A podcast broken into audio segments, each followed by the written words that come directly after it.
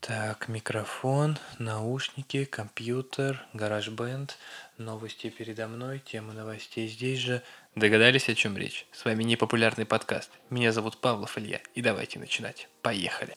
И первая новость у нас связана с компанией, которая, по моему мнению, совершенно далека от смартфонов. Но именно она может произвести ту революцию, сделать такой смартфон, который мечтает сделать каждый производитель телефонов. Это компания Lenovo. И на форуме Weibo его представитель опубликовал фото, которое как бы показывает, что вот он, смартфон без рамок. И даже подписано, что это Lenovo Z5.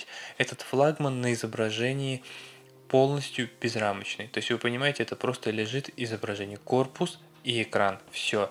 Непонятно, куда они дели камеру, непонятно какие характеристики, об этом ничего не говорится, однако это просто потрясающе красивый смартфон, сейчас он передо мной, он нарисован еще, но он просто великолепно выглядит, 95% э, его будет составлять дисплей, то есть верхняя поверхность экрана это дисплей, никаких, э, не знаю, рамок, никаких монобровей, которые сейчас очень популярны, все начали копировать вслед за Apple, просто экран. Очень любопытно, повторюсь, узнать, куда же они засунули камеру. Возможно, сделать ее какой-то выдвижной, возможно, еще как-то придумают, а возможно, вообще скажут, что а, мне нужна фронталочка. Куда денут микрофон, конечно же, точнее, динамик, микрофон тоже. Ну, микрофон можно спрятать сбоку. Очень любопытный смартфон, Lenovo Z5, посмотрим, как он будет выглядеть. Я думаю, что если его выпустят в массовые продажи, ну, поскольку есть сомнения, что его могут выпустить в массовые продажи, возможно, такой концепт типа вот смотрите, у нас есть, можем так делать. Но для людей, для массовой публики его вряд ли могут выпустить, но если выпустят, то это будет очень-очень круто, он потрясающе красивый, и его действительно можно будет назвать первым безрамочным смартфоном. Ладно, движемся дальше, и у нас тут быстренько рубрика «Недоразуми новости», а говорю, что выходные прошли у всех хорошо, я так понимаю, и у новостей тоже, поскольку их вообще практически не было, очень много пришлось э, копаться и рыть, но сегодня новость, которая поразила всех, члены некоммерческой организации «Фронт электронных рубежей» обнаружили уязвимость в электронной почте, которая позволяет злоумышленникам читать зашифрованные сообщения. Вы понимаете, какое это вообще? Это фиаско, братан. Просто. И Сейчас я вам расскажу подробнее о том, что это за уязвимость, как она работает, хотя, конечно, в такие дебри программирования углубляться, углубляться не хочется, однако давайте разбираться.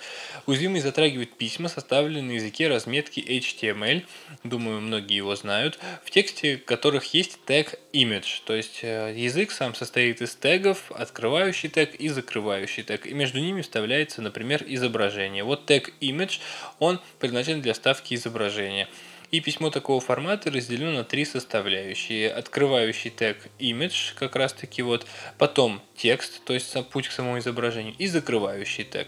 Ошибка в системе приводит к тому, что почтовый клиент а, с плагином шифрования расшифровывает текст, принимая его за URL-адрес. В итоге, в общем-то, кратко говоря, пользователь открывает письмо, почтовый клиент пытается загрузить адрес картинки, а получает указанный злоумышленником адрес вместо фактического, который должен быть. Э, мошенник регистрирует этот запрос, что к нему обратились, и сохраняет расшифрованную копию письма. Это настолько просто, это настолько вот прям вот на поверхности лежала эта уязвимость, судя по всему, что на нее даже не могли обратить внимание до этого, но, как говорят многие эксперты, сейчас нет для пользователей решения проблемы. То есть нужно ждать каких-то заплаток, каких-то обновлений, и, конечно же, мы очень их ждем. До 15 мая никакой информации о том, как это работает уязвимость, э, точнее, как детали этой уязвимости не раскрывается. Будем, будем следить за этим. Очень интересно узнать, как это так получилось. Вообще такая простая проблема, которая вот так вот выросла из ничего, и кто угодно может читать зашифрованные письма. Обязательно вам расскажу, как эта вся ситуация разрешится в ближайшем будущем. Движемся дальше. У нас рубрика «Событища» и наверное, ну, наверное, в третий, в четвертый раз сюда попадает история про то, как Apple Watch спасают жизнь. Вообще, на самом деле, такая глобальная тема, которая требует небольшого рассуждения, но по порядку Apple Watch помогли 76-летнему мужчине из Гонконга выжить. Он был в обычный день в церкви, хотел уже собираться уходить, но тут Apple Watch присылает ему уведомление о том, что у него повышенное сердцебиение. Мужчина решил не ждать окончания службы, вызвал такси, уехал в больницу. Там ему провели диагностику, сделали ЭКГ и выяснилось, что две из трех основных артерий пациента полностью забиты, а третья заблокирована на 90%. Медики быстро провели операцию, и теперь жизни этого мужчины ничего не угрожает. Понимаете, насколько это вообще уникально?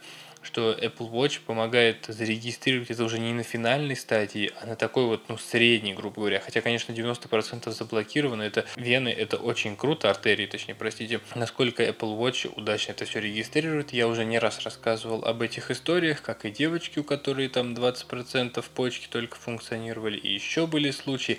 Я уже не говорю о том, что Apple в каждом практически ролике говорит о том, как Apple Watch спасают жизни, как они помогают в повседневном быту людям, у которых есть какие-то заболевания, у которых есть какие-то проблемы. И потенциал носимой электроники безграничен, по-моему. Ну, просто если так вдуматься, да, пока что возможны такие технологии, как замерение сахара в крови, замерение давления.